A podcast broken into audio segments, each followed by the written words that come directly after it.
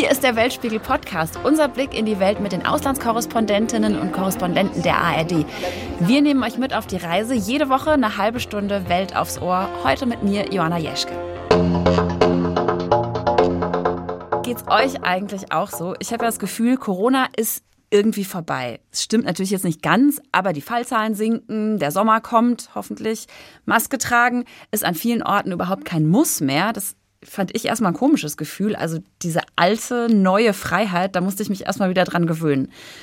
In China, da geht es gerade ganz anders zur Sache. Da tobt Omikron durchs Land und wo das Virus auftaucht, da werden Stadtteile oder gleich ganze Städte abgeriegelt und Betriebe in den Lockdown geschickt. Da sind Millionen von Menschen regelrecht eingesperrt seit Monaten. Darüber sprechen wir gleich noch mit unseren Korrespondentinnen, die selbst zum Teil für Wochen nicht raus durften. Und wir schauen auf die wirtschaftlichen Folgen des Lockdowns, denn die Auswirkungen, wenn Fabriken in China stillstehen, die spüren wir auch hier bei uns. Aber erstmal Hallo zu Tamara Antoni nach Peking und zu Eva Lambi-Schmidt nach Shanghai. Hallo ihr beiden. Hallo. Hallo Joanna. Eva, der wievielte Tag ist es jetzt für dich im Lockdown? Heute Tag 55. Wahnsinn. Und du durftest Anfang der Woche mal für zwei Stunden raus. Was hast du da gemacht in diesen zwei Stunden? Genau, das war ähm, mein Highlight des Tages natürlich. Ähm, ich bin mit dem Fahrrad durch Shanghai gefahren und ähm, da bin ich dann durch die leeren, sehr leeren Straßen Shanghais gefahren, habe mir mal angeschaut, ähm, ja, wie es so aussieht und habe tatsächlich festgestellt, dass die meisten Geschäfte geschlossen haben, dass nur die Apotheke offen hat. Und das äh, deckt sich überhaupt nicht, was zum Beispiel die chinesischen Staatsmedien so behaupten, dass Shanghai wieder langsam zur Normalität zurückkehre. Also davon habe ich jetzt nicht so viel gesehen. Wie sieht denn dein Kühlschrank aus, wenn die Supermärkte auch geschlossen haben? Ja, es geht so. Also im Kühlschrank jetzt ähm, so frische Sachen habe ich eigentlich schon, weil es von der Lebens äh, von von der Regierung gibt es Lebensmittelpakete. Ähm, so einmal in der Woche bekomme ich eine Box mit Gemüse. Deshalb im Kühlschrank sind dann die frischen Sachen. Aber so Sachen wie Müsli und Brot zum Beispiel fürs Frühstück muss mich jetzt wirklich äh, muss mir gut überlegen, was ich jetzt noch zum Frühstück essen kann. Das ist gerade ähm, nicht so ganz so einfach. Oh wow! Und das vor allen Dingen auf die Länge der Zeit. Ähm, Tamara, du bist ja gerade zurückgekommen gekommen. Du warst in Deutschland für eine längere Zeit und hier hat man ja das Gefühl, Corona ist vorbei. Ich habe es ja eben schon gesagt. Gefühlt haben wir das jetzt erstmal ad acta gelegt bis zum Herbst. Jetzt bist du wieder zurück in, in Peking. Wie geht's dir? Wie war dieser Umstieg sozusagen? Ja, es fühlt sich schon sehr absurd an, von sowas wie Freiheit in Deutschland jetzt wieder in ein total restriktives Covid-Land zu gehen. Bei mir war es ja so, dass ich dann erst mal drei Wochen in Quarantäne musste. Also ich musste in ein Hotelzimmer, das ich nicht verlassen durfte. Ich habe keine Schlüsselkarte bekommen. Es war streng verboten, auch nur einen Fuß vor die Tür zu setzen. Ähm, und dann durfte ich erst nach Peking einreisen. Und ja, und hier ist es einfach alle reden hier von einem Soft Lockdown. De facto haben halt die meisten Geschäfte zu Restaurants, Cafés sowieso. Absurderweise haben halt auch viele, sehr, sehr viele Parks geschlossen. Insofern ist man schon sehr, sehr begrenzt, wo man überhaupt sich bewegen kann. Und ähm, man muss fast jeden Tag einen äh, Covid-Test machen, sonst darf man nicht mehr überhaupt auf seine Wohnanlage gehen. Und du hattest ja auch Sorge, dass du überhaupt wieder auf den Flieger äh, zurückkommst. Ne? Also in Deutschland warst du jetzt auch nicht so ganz unbeschwert, äh, weil du Sorge hattest, dass du quasi die Infektion mitbringen könntest. Ja, es war so ein bisschen absurd, weil ich quasi immer alle dachten, ich sei jetzt irgendwie quasi hätte das chinesische Mindset übernommen und würde auch so voll auf Null Covid stehen, weil ich halt immer wahnsinnig darauf geachtet habe, dass ich mich halt in Deutschland nicht ansteck, weil das halt meine Rückkehr wahrscheinlich um drei bis sechs Monate hinausgezögert hätte, weil ich eben vor Abreise mehrere Tests machen muss und außerdem gibt es halt so gut wie keine Flüge, um überhaupt nach China zu kommen. Und ich hatte halt nun mal mir schwer erkämpft einen, einen Platz in einem Flugzeug. Und ähm, wenn ich den halt aufgeben müsste, es gibt halt keinen einzigen Flug von Deutschland nach China zu buchen und dann kann es halt sein, dass es halt einfach ein halbes Jahr dauert, bis ich wieder einen Platz auf dem Flugzeug bekomme. Darum, genau, bin ich immer mit Maske, FFP2, also teilweise sogar mit so einem Face Shield äh, rumgelaufen, weil ich mich auf keinen Fall anstecken wollte. Habe ich genau, lange nicht also mehr gesehen hier. Was macht man denn drin? Wie hält man das über so einen langen Zeitraum aus in der Isolation? Also letztendlich habe ich in meiner Quarantänezeit gearbeitet. Das Nervige ist, dass halt in China es ja immer viele Internetprobleme gibt. In China ist das Internet ja extrem zensiert und hinter einer großen Firewall. Und ja, neben der Arbeit habe ich mir dann eben so ein bisschen versucht, ähm, meinen Aufenthalt schön zu machen und hatte aus der letzten Quarantänezeit gelernt, dass es irgendwie nett ist, wenn man sich halt so mit Wandtattoos äh, mal einen Tapetenwechsel selber bastelt und das hat auch ganz gut funktioniert. Genau, ich, ich arbeite viel. Ähm, ich bin außerdem jemand, der gut also alleine ähm, bleiben kann. Ähm, also dachte ich zumindest oder war sehr gespannt, wie lange das gut geht. Und nach 50 Tagen habe ich dann doch auch gemerkt, dass selbst ich ähm, gerne wieder Gesellschaft hätte. Aber leider ist das ähm, immer noch nicht möglich. Äh, die Probleme, die Tamara angesprochen hat, hat äh, die habe ich natürlich auch mit dem Internet, aber auch, dass zum Beispiel jemand hier einfach an der Haustür oder an meiner Wohnungstür ähm, klopft oder klingelt, damit ich runter zum Corona-Test gehe. Also da sind auch sehr viele Unterbrechungen, auch dass es mir mal Radio live schalten auch gesprengt hat, weil ich eben zum Corona-Test musste. Das ist jetzt in letzter Zeit ähm, fast jeden Tag der Fall. Also wieder ähm, sehr angezogen, ähm, wie streng die jetzt gerade momentan hier sind ja, auf den Zielgeraden der Null in Shanghai, weil das ist ja das oberste Ziel, dass ähm, ja die, die, die Fallzahlen wieder auf Null gedrückt werden sollen. Und da sollen alle an einem Strang ziehen, alle kooperieren und, und ähm, ja, die Kontrolle hier ist wirklich sehr, sehr groß. Und wenn der jetzt positiv wäre, würdest du auch automatisch in so eine, ich habe Bilder gesehen, in so eine Quarantäneeinrichtung äh, gebracht? Oder wie, wär, wie wird es dann weitergehen? Ich habe da Bilder, glaube ich, aus Peking gesehen, wo ganze Bürogebäude im Prinzip umgewandelt worden sind ähm, und äh, quasi Massenunterkünfte für Infizierte. Kann man sich hier gar nicht vorstellen. Ja, genau. Das waren hier zu Beginn des Lockdowns auch Sportstadien und Messehallen, die umgebaut worden sind. Ähm, dann wurden auch noch mal neue Einrichtungen errichtet. Teilweise haben Betroffene erzählt, dass sie ähm, auf halben Baustellen untergebracht worden sind, auf Feldbetten und äh, Holzpritschen. Also noch nicht mal mehr richtige Betten. Und da sind halt einfach viele Menschen in einem Raum zusammen, ähm, keine Duschen oder wenn nur Waschbecken. Da muss man sich ja auch vorstellen, dass das ja auch alles alles positiv getestete Menschen sind, die ja durchaus auch Symptome haben, Fieber haben und wenn es dann noch nicht mal fiebersenkende Mittel gibt, ähm, kann man sich leicht vorstellen, dass das ein Ort ist, wo man nicht so gerne sein möchte und wo ich auch nicht so gerne hin möchte. Mhm ja, es klingt wie einfach Szenen aus äh, einer komplett anderen Welt oder wie aus so einem Fantasy-Film aus deutscher Perspektive gerade betrachtet. Tamara, du hast ja äh, für den Weltspiegel auch äh, recherchiert. Dieser Lockdown gerade rund um Shanghai, das ist ja äh, Shanghai riesiges Wirtschaftszentrum, ganz viele Firmen, auch europäische Firmen äh, produzieren da, lassen dort äh, produzieren und da steht die Produktion ja quasi still. Was passiert denn in den Fabriken jetzt gerade? Genau, die chinesische Regierung oder in Shanghai, die Partei, die Regierung ähm, hat ähm, einen Weg finden wollen, damit Produktion wieder möglich ist. Und inzwischen sind etwa 4000 Unternehmen auf so einer sogenannten weißen Liste. Das heißt, denen wird erlaubt, dass sie wieder produzieren können aber unter der Bedingung, dass alles Personal, alle Arbeiter auf dem Fabrikgelände bleiben. Und das heißt halt, dass eben ähm, die Leute von jetzt auf gleich irgendwie so organisiert werden, dass sie halt da, wo vorher nur produziert wurde, jetzt auch schlafen äh, müssen, sich waschen müssen, versorgt, ähm, verköstigt werden müssen, Covid getestet werden müssen. Alles muss immer desinfiziert werden wegen der hohen Auflagen. Insofern ist das eben jetzt quasi eine Möglichkeit für viele Unternehmen, jetzt wieder zu produzieren aber vor allem für die Arbeiter, die dort jetzt eingesetzt werden, ähm, ja, sehr, sehr harte Bedingungen. Kannst du uns das mal so ein bisschen beschreiben? Ich habe Bilder gesehen, tatsächlich, also es ist nicht übertrieben, wenn man sagt, die schlafen quasi unter der Werkbank, oder? Genau, ja. Also mein Interesse für dieses Thema ist überhaupt äh, aufgeflammt, als ich eben so ein paar Bilder sah von Leuten, die halt wirklich unter solchen riesen Anlagen ihre Schlafsäcke ausgerollt haben, oftmals nur Pappe, auf denen sie dann die Schlafsäcke gelegt haben. Andere Bilder von riesigen Werk Werkshallen, in denen halt hunderte von Zelten stehen.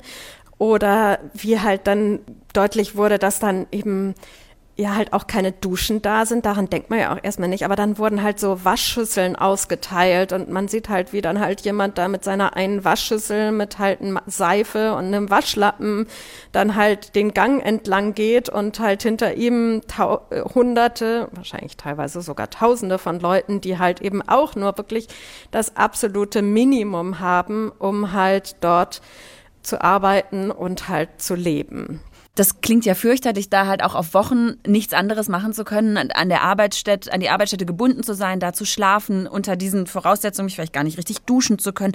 Machen die das alle einfach mit oder gibt es da Proteste oder gibt es überhaupt eine Chance, da Protest äh, einzulegen dagegen? Also erstmal ist es natürlich total schwer, überhaupt an Infos zu kommen, weil man kann ja nicht hinreisen. Das bedingt das Thema. Es ist halt Lockdown. Ähm, und das Internet hier ist absolut zensiert. Insofern alles, was ich jetzt so recherchiert habe, kann ich immer nur so unter diesem Vorbehalt sagen. Das, was wir halt erfahren, ist, dass viele der Arbeiter wirklich freiwillig eben in ihre Fabriken zurückkehren. Ähm, ich habe gerade ein Interview geführt mit der Europäischen Handelskammer in Shanghai und die sagt halt auch, ähm, also zumindest bei den europäischen Unternehmen würde sie jetzt sehr stark anzweifeln, dass die Arbeiter Druck bekommen, dass sie sonst entlassen werden, wenn sie nicht in die Fabrik ziehen. Ähm, vielfach waren sie halt vorher in kleinen Räumen zu Hause eingesperrt. Oftmals äh, wohnt man gerade in Shanghai ja auch sehr beengt, ähm, vielleicht auch noch mit der Großmutter und so weiter in der Wohnung. Ähm, insofern kann das für manche auch einfach sein, dass sie dann halt auf dem Werksgelände zumindest ein bisschen freier sich bewegen können. Aber es gibt halt auch Szenen, die wir im Internet gefunden haben, von zum Beispiel einer riesigen Firma ähm, Quanta Computers, die stellt für Apple äh, Produkte her. Da waren halt Leute schon wochenlang eingesperrt, war, haben in zwölf ähm, Stunden Schichten sechs Tage die Woche gearbeitet unter diesen Bedingungen. Und dann gab's halt in dieser Fabriken Covid-Fall oder Covid-Fälle und dann ist halt auch Panik ausgebrochen. Dann haben die halt nur versucht, irgendwie dieses Fabrikgelände zu verlassen und dann gibt es halt diese Videos, wie sie halt das Gelände oder die ähm, diese Pforten stürmen, um möglichst rauszukommen. Ähm, insofern teilweise ist es auch einfach schwer zu glauben, dass das jetzt wahnsinnig freiwillig passiert. Mhm. Ich könnte mir nicht vorstellen, dass das bei uns passieren würde, ohne dass es halt massive Proteste dagegen gäbe. Am Anfang dieses harten Lockdowns, auch in Shanghai, haben wir haben uns Bilder erreicht, ähm, wo wir Proteste gesehen haben, wo, äh, wo Menschen ihren Unmut irgendwie kundgetan haben. Ähm, jetzt sehe ich davon weniger. Haben die Leute einfach ein Stück weit mehr resigniert oder ist die Zensur besser geworden, Eva? Also es ist schon weniger geworden, ähm, würde ich sagen. Ähm, das Ding ist aber auch, dass das wirklich existenzielle Dinge waren, weswegen Menschen protestiert haben. Ja, wir haben ja Bilder gesehen von Menschen, die ähm, aus ihren Fenstern geschrien haben, weil sie nicht genug zu essen hatten, nicht genug zu trinken hatten. Ähm, und äh, man muss generell bedenken, in China gibt es keine Presse- und Meinungsfreiheit. Ähm, Proteste werden hier unterdrückt. Und äh, von daher ist die Schwelle da ähm, überhaupt zu protestieren, das ist eigentlich gar nicht so ähm, ja ähm, im, im Gedankengut oder auf die Idee kommen die Leute vielleicht dann wirklich erst, wenn es wirklich darum geht, um Leben und Tod. Und man kann hier in Shanghai wirklich sagen, dass die Situation für manche wirklich lebensbedrohlich war. Ähm, was wir aber festhalten können, ist, dass die Situation immer noch recht angespannt ist, dass einfach die Perspektive, die gegeben wird ähm, von der chinesischen Regierung, ja, dass hier in Shanghai wieder ja gelockert werden soll oder Normalität einkehren soll, das, das deckt sich nicht mit der Realität der Menschen. Und deswegen ähm, sieht man schon noch verzweifelte Bilder auch ähm, von Menschen, die durchaus auch ja, sich das, sich das Leben genommen haben ähm, und aus den Fenstern gesprungen sind. Solche Videos habe ich auch vermehrt gesehen und das ist auch wirklich nicht leicht, ähm, sich das anzuschauen. Das ist ja fürchterlich. Gibt es denn ähm, Suizid ist natürlich eine fürchterliche, eine fürchterliche Konsequenz, die man dann für sich persönlich daraus zieht. Aber was, wie sieht es denn aus? Ist Auswanderung ein Thema? Sagen viele Menschen jetzt, wir wollen das Land verlassen, Tamara? Ja, tatsächlich gerade unter den Expat, also unter den ähm, Ausländern, die hier in China leben, ähm, ist das ein riesiges Thema. Und die Europäische Handelskammer und auch die Deutsche Handelskammer haben hier auch so Umfragen gemacht, um mal in Erfahrung zu bringen, wie viele sich mit dem Gedanken rumtragen, dass sie jetzt das Land verlassen. Schon jetzt ist es so, dass halt äh, zwei Jahre Covid-Restriktionen dazu geführt haben, dass viele weggegangen sind. In ganz China gibt es weniger Expats als in Berlin. Ähm, und unter diesen Expats, die hier noch sind, ähm, heißt es, dass 50 Prozent überlegen, das Land äh, diesen Sommer zu verlassen. Also das ist schon echt ein richtiger Exodus und so das Thema, über das hier alle sprechen. Und mein Kollege ähm, Daniel Satra hat auch vor kurzem eben einen Beitrag gemacht ähm, und hat dafür auch mit ein paar Expats gesprochen, die halt mal erzählt haben, was sie so darüber denken. Die Angst ist da und vor allem man übt dann, überlegt man auch, was ist der Ausweg? Für uns Ausländer scheint der einzige Ausweg zu sein, du nimmst einen Flug raus. Wir zählen eigentlich nur noch die Tage bis zum Abflug, ehrlich gesagt. Die Experts sind in einer Sondersituation, aber für die Chinesinnen und Chinesen äh, gibt es ja wahrscheinlich diese Option zumindest nicht so einfach, oder, Eva? Nee, das ist ähm, wirklich nicht leicht. Also sowas kann sich halt auch nicht jeder leisten. Das heißt, es wäre nicht für jeden eine Option. Aber jetzt ist es halt so, dass es ähm, ja fast unmöglich geworden ist, für Chinesen auszureisen, dadurch, dass China gesagt hat, chinesische Staatsbürger, Staatsbürgerinnen brauchen einen triftigen Grund, um auszureisen. Und das ist natürlich auch eine Perspektivlosigkeit, die da einhergeht, auch ja für, für, für natürlich alle Menschen, aller Altersklassen. Aber ähm, ich denke schon, auch sehr an die jungen Leute, die gerne auch mal ja die die Welt bereisen und entdecken und da jetzt einfach ähm, gerade in einem Land stecken, wo es kaum Perspektiven gibt, weil ja China auch weiterhin an der Null-Covid-Strategie festhält, ohne dass es da jetzt eine, eine Exit-Strategie auf absehbare Zeit gibt.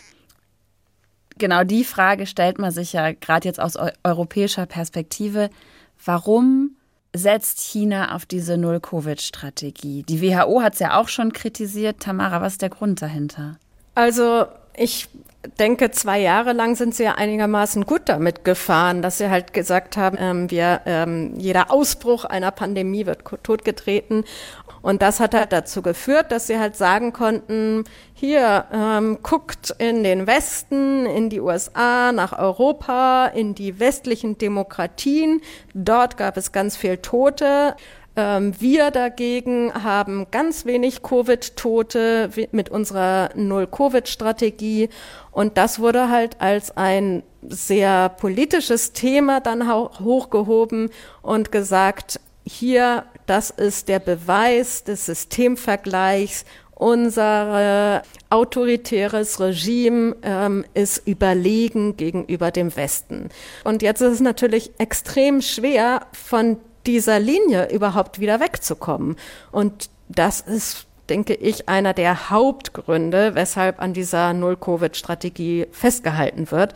Natürlich ist es halt auch, dann gibt es noch Gründe, dass eben die ältere Bevölkerung vor allem einfach extrem ähm, schlecht geimpft ist oder zu wenig geimpft ist und dass ähm, China daran festhält, ähm, keinen mRNA-Impfstoff aus dem Ausland einzukaufen.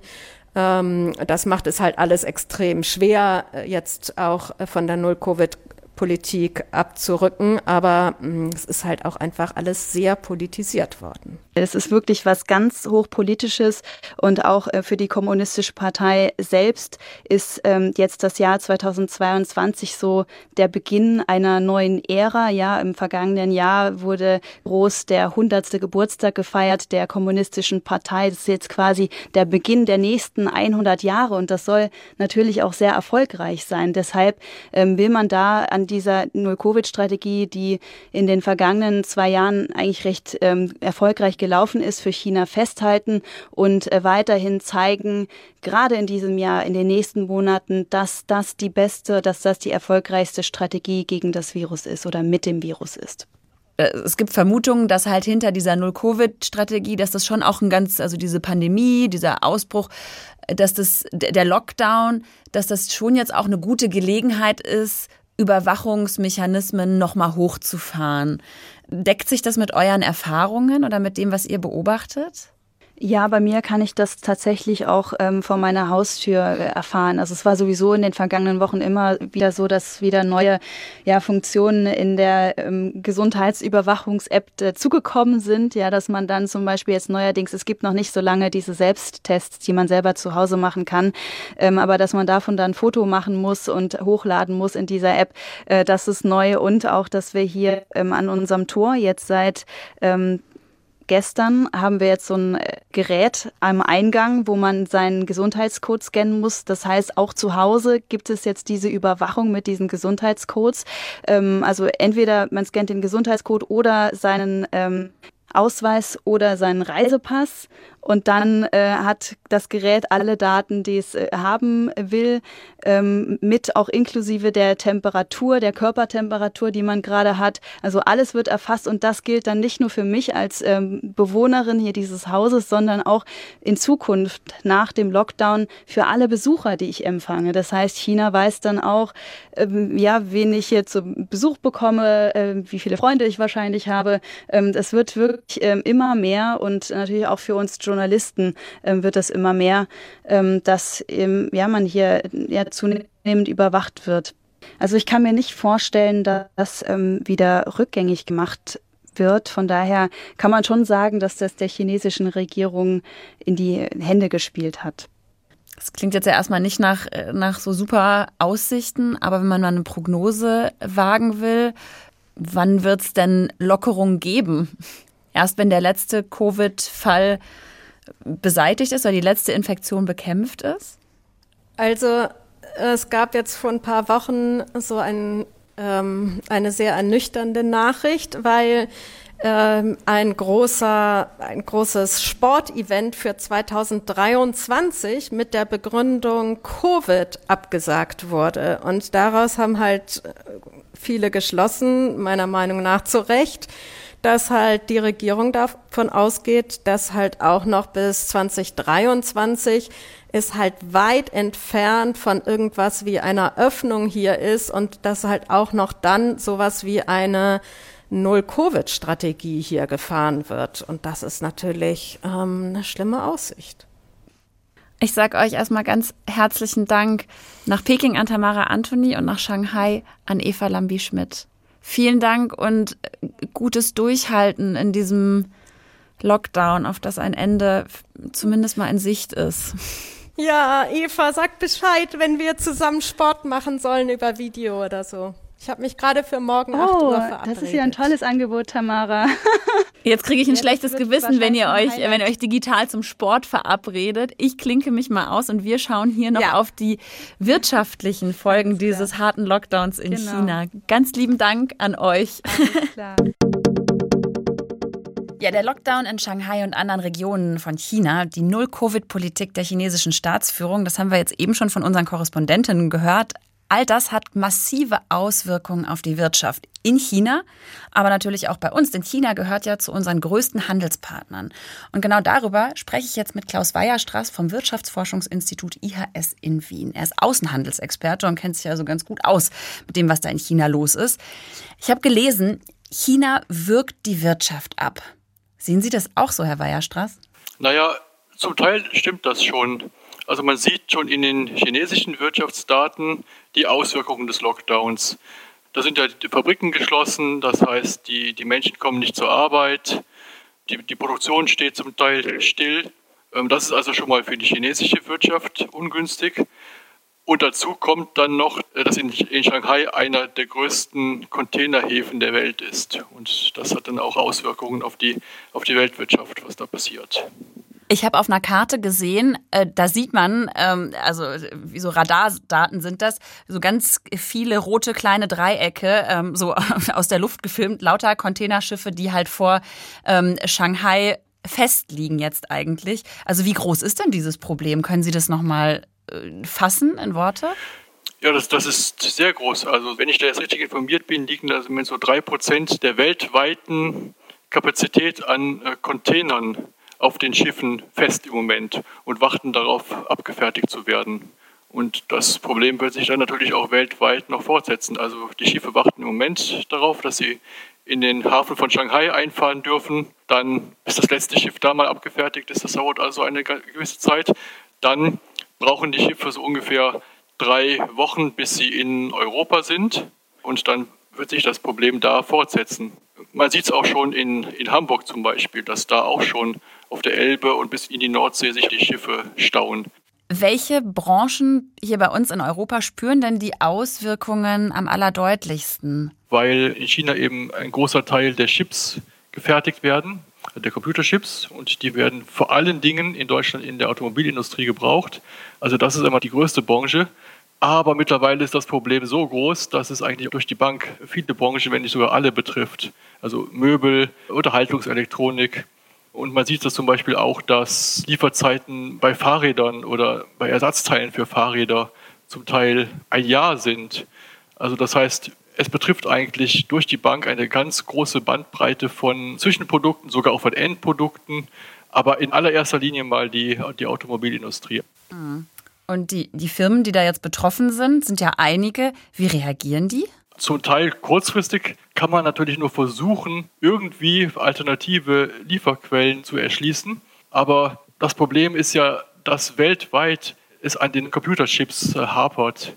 Und das heißt, die Nachfrage nach diesen Computerchips ist weltweit sehr groß. Also das heißt, ganz kurzfristig können die Unternehmen wahrscheinlich nicht viel mehr machen als abwarten. Mittelfristig müssen die Unternehmen wahrscheinlich, das haben sowohl die Corona-Krise als auch ja der Krieg in der Ukraine gezeigt, die Unternehmen sicher bestrebt sein, ihre Lieferquellen zu diversifizieren. Es ist eben ein großes Problem, wenn man nur von einem einzigen Anbieter abhängt oder von Anbietern nur in einem einzigen Land. Das heißt also, in der Vergangenheit hat man sich viel zu stark auf Verlagerung von Produktion in, in Billigländer, und das war vor allen Dingen Asien, eine Zeit lang China, verlassen und sich eben darauf verlassen, dass der Handel schon funktionieren wird. Und jetzt sieht man, dass die Strategie vielleicht dann doch nicht so optimal war. Wir haben ja gesehen, wie anfällig Lieferketten sind. Sie haben es ja gerade selbst auch schon, schon gesagt. Ne? Der Lockdown in, in China hat uns das gezeigt. Ähm, aber gehen Sie davon aus, dass es jetzt ein großes Umdenken gibt? Also ich denke mal nicht, dass die Globalisierung insgesamt zum Erliegen kommt. Aber es wird sicher zu einem Teil auch zu einer Rückverlagerung der Produktion kommen. Also die Antwort kann natürlich nicht sein, dass man jetzt statt in China alles in Deutschland produziert. Zum einen wegen der Produktionskosten, aber ein Teil der Produktion wird sicher nach Deutschland, nach Europa zurückverlagert. Sieht man ja auch schon daran, dass jetzt zum Beispiel in oder bei Magdeburg Batteriefabriken für Elektroautos aufgebaut werden. Aber das ist eigentlich auch klar, wenn man jetzt sieht, wenn man lange Lieferketten hat, dann ist natürlich auch das Risiko größer, dass an irgendeiner dieser Stellen ein Problem auftritt. Also in, in, die Richtung wird es wahrscheinlich gehen, dass man nicht mehr diese große zunehmende Globalisierung hat, sondern dass es zum wieder zurückverlagern und, und näher an die Endfertigung zurückbringen, dass es darauf hinauslaufen wird. Der deutsche Wirtschaftsminister hat es ja auf dem Weltwirtschaftsforum auch schon gesagt, wir müssen Globalisierung neu denken. Ist das der Weg, den Sie gerade skizziert haben? Das denke ich schon, ja viel stärker diversifizieren, nicht alles nur von einem Land abhängig machen, sondern von vielen Ländern. Ja, und natürlich auch, dass man die Kreislaufwirtschaft stärkt. Also, dass man sieht, die Computerchips, zum Teil betrifft das jetzt auch ähm, Rohstoffe, die aus Russland kommen, dass man viel mehr die Rohstoffe nutzt, die ohnehin schon im Umlauf sind. Und das bedeutet jetzt nicht nur Globalisierung, sondern eigentlich auch den ganzen Produktionsprozess neu denken, dass man von vornherein beim Entwickeln, beim Design der Produkte schon mitdenkt, dass man die irgendwann auch wieder auseinandernehmen und, und recyceln kann. Das ist gut für die Umwelt und es ist auch gut für die, ja, was man unter dem Stichwort Resilienz zusammenfasst, also eben viel weniger Abhängigkeit von globalen Lieferketten. Äh, Stichwort Inflation. Wir merken das. Butter wird teurer, Milch wird teurer. Wir sehen das, wenn wir im Supermarkt einkaufen gehen. Äh, das ist bei uns so, das ist aber auch in anderen Teilen der Welt so. Wir haben hier letzte Woche in dem Podcast darüber gesprochen, wie es in der Türkei gerade ist. Da ist es ja noch massiver. Ähm, inwiefern ist für diese hohe Inflation auch die Situation in China mitverantwortlich? Also man kann das zwar jetzt nicht beziffern und sagen, so und so viel Prozent der Inflation sind darauf zurückzuführen, aber dass die Situation damit zusammenhängt, ist, ist ganz sicher hat auch wieder zu tun mit der hohen Nachfrage nach der äh, Corona-Krise. Also die Menschen mussten sparen, weil sie nicht konsumieren konnten. Das heißt, die Nachfrage ist da. Es kommen die Produkte nicht. Äh, damit ist die Nachfrage im Moment höher als das Angebot, als die Produktion sein kann. Das treibt auch die Inflation im Moment. Also es trägt sicher dazu bei. Und dazu kommt natürlich auch, dass diese Störung in den Lieferketten, die Staus der Containerschiffe, das verursacht natürlich auch echte Kosten also so ein Containerschiff kostet 50.000 Dollar pro Tag, während es da irgendwo auf dem Meer liegt und darauf wartet, entladen zu werden. Das heißt, das verursacht auch reale Kosten und die werden in, in Zeiten hoher Nachfrage natürlich auch an die Endverbraucherpreise weitergegeben. Wagen Sie eine Prognose, wie lange das noch so anhalten wird? Ähm, wagen Sie einen Ausblick mit uns? Also wir hatten eigentlich auch schon im letzten Jahr gedacht, dass Anfang dieses Jahres das Problem allmählich überwunden sein wird und jetzt müssen wir wahrscheinlich davon ausgehen, dass es noch das ganze Jahr 2022 bestehen bleibt, das Problem. Und es hängt natürlich alles davon ab, wann die chinesische Führung von der Null-Covid-Politik abgehen wird. Ob sie es überhaupt machen wird oder ob sie bei diesem langen Lockdown bleiben wird. Dann wird uns das auch noch im nächsten Jahr wahrscheinlich weiter ähm, beschäftigen, das Thema. Vielen Dank an den Wirtschaftsexperten Klaus Weierstraß vom Institut für höhere Studien in Wien. Und das war der Weltspiegel-Podcast für diese Woche. Wenn euch die Folge gefallen hat, dann lasst uns doch ein Sternchen da und abonniert uns einfach, denn dann verpasst ihr auch keine weitere Folge. Ihr findet uns, den Weltspiegel-Podcast, in der ARD-Audiothek und überall, wo es Podcasts gibt. Und da habe ich noch einen kleinen Hörtipp für euch. Wenn ihr euch nämlich für China interessiert, dann hört doch auch mal rein in den neuen Podcast Welt macht China. Redaktionsschluss für diese Folge war Freitag, der 27. Mai. Redaktion hatte Vera Rudolph und ich bin Joanna Jeschke.